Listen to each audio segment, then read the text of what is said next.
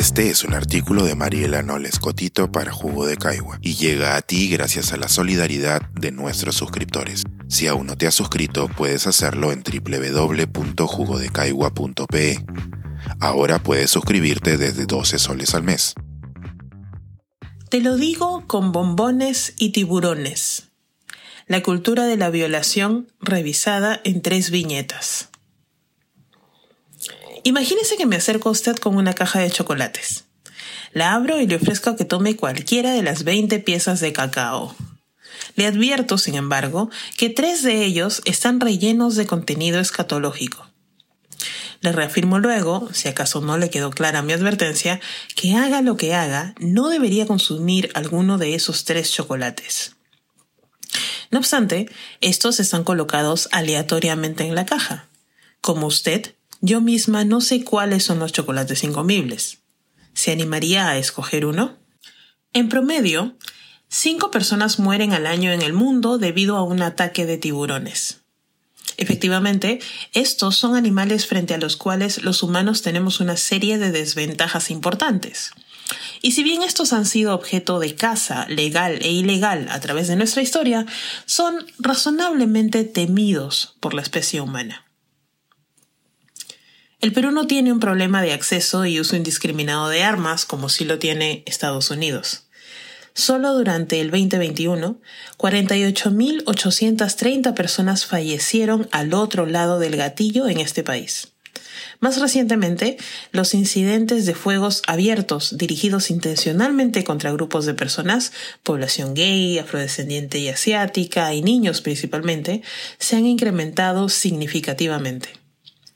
Solo durante el 2022 se registró el deceso de 1.637 niños y adolescentes a causa de tiroteos y ataques indiscriminados en lugares públicos, centros de estudios y escuelas. Un sector de la población peruana, hombres y mujeres, aún se ofende cuando escucha la frase Perú, país de violadores. No todos los hombres violan, responden. Efectivamente, no todos los hombres peruanos cometen o han cometido las acciones descritas en el tipo penal correspondiente al delito de violación. Pero, ¿no es verdad que frente a tres chocolates en una caja de 20, toca cuidarse de todos porque todos tienen el potencial de ser aquel del que debemos alejarnos? Otro sector de la población, y muchas personas del sector anterior, también afirma que la violencia contra las mujeres no es un problema estructural, que son incidencias aleatorias que no tienen un hilo conductor. Son algunos enfermos, dicen, que por unos no debe condenarse a todos. Las incidencias de muerte por ataque de tiburón durante el 2022 fueron cinco, y no dudamos que es razonable temer a los tiburones. Las incidencias de violencia contra las mujeres atendidas en el 2022 por el Centro de Emergencia Mujer del Ministerio de la Mujer únicamente, una sola de las plataformas posibles de atención, fueron de 154.202 casos.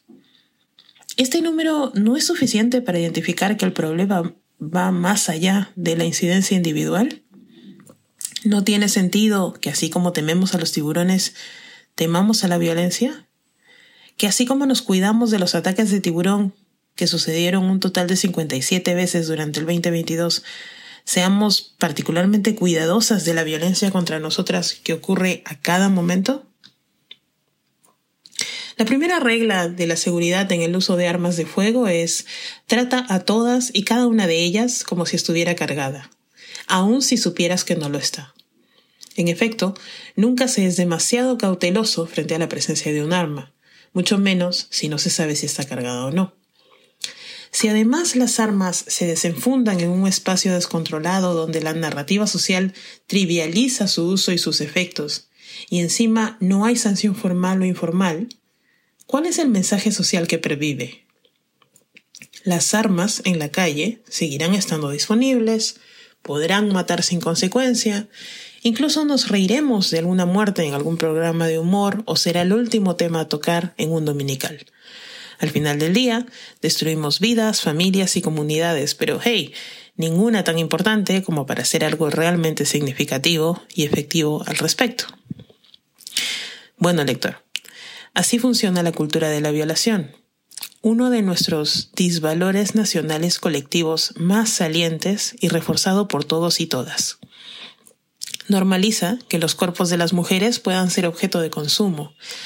Trivializa la violencia de naturaleza sexual contra ellas, relativiza las mini violencias que pudieron servir como indicio porque fueron una broma o una joda o solo un piropo, culpabiliza a las mujeres de la violencia sexual que experimentan o a las otras mujeres a su alrededor. Siéntase libre de pensar que estoy exagerando o de afirmar que no entiende esto de la cultura de la violación porque es un invento de los nuevos caviares progres. Solo le pido un favor antes de desestimar este texto o este audio. Pregúntese lo siguiente. ¿Qué es lo peor que le puede pasar a mi hijo o a mi hermano menor regresando a casa de una salida con sus amigos? ¿Cómo será el proceso de denuncia posterior? ¿Alguien dudará de su historia? Y por otro lado, o luego, ¿qué es lo peor que le puede pasar a mi hija o a mi hermana o a mi sobrina en el mismo caso? ¿Y qué se espera del proceso de denuncia? ¿Alguien dudará de ella? Si imagina que los escenarios serán diferentes, entonces sí lo entiende todo. Las mujeres peruanas no pedimos venganza y sabemos que huelga pedir justicia. Solo pedimos poder respirar, vivir en un país donde la violación no tenga que ser una promesa o amenaza constante y donde si ese daño se concreta, no nos echan la culpa. Las compañeras del colectivo Las Tesis de Chile lo expresaron ya muy claro. El patriarcado es un juez que nos juzga por nacer y nuestro castigo es la violencia que no ves. Es feminicidio, impunidad para mi asesino, es la desaparición, es la violación y la culpa no era mía, ni dónde estaba, ni cómo vestía. Y la culpa no era mía, ni dónde estaba, ni cómo vestía. El violador eres tú. Pensar, escribir, editar, grabar, coordinar, publicar y promover este y todos nuestros artículos en este podcast cuesta y nosotros los entregamos sin cobrar. Contribuye en www.jugodecaigua.pe barra suscríbete y de paso espía como suscriptor nuestras reuniones editoriales.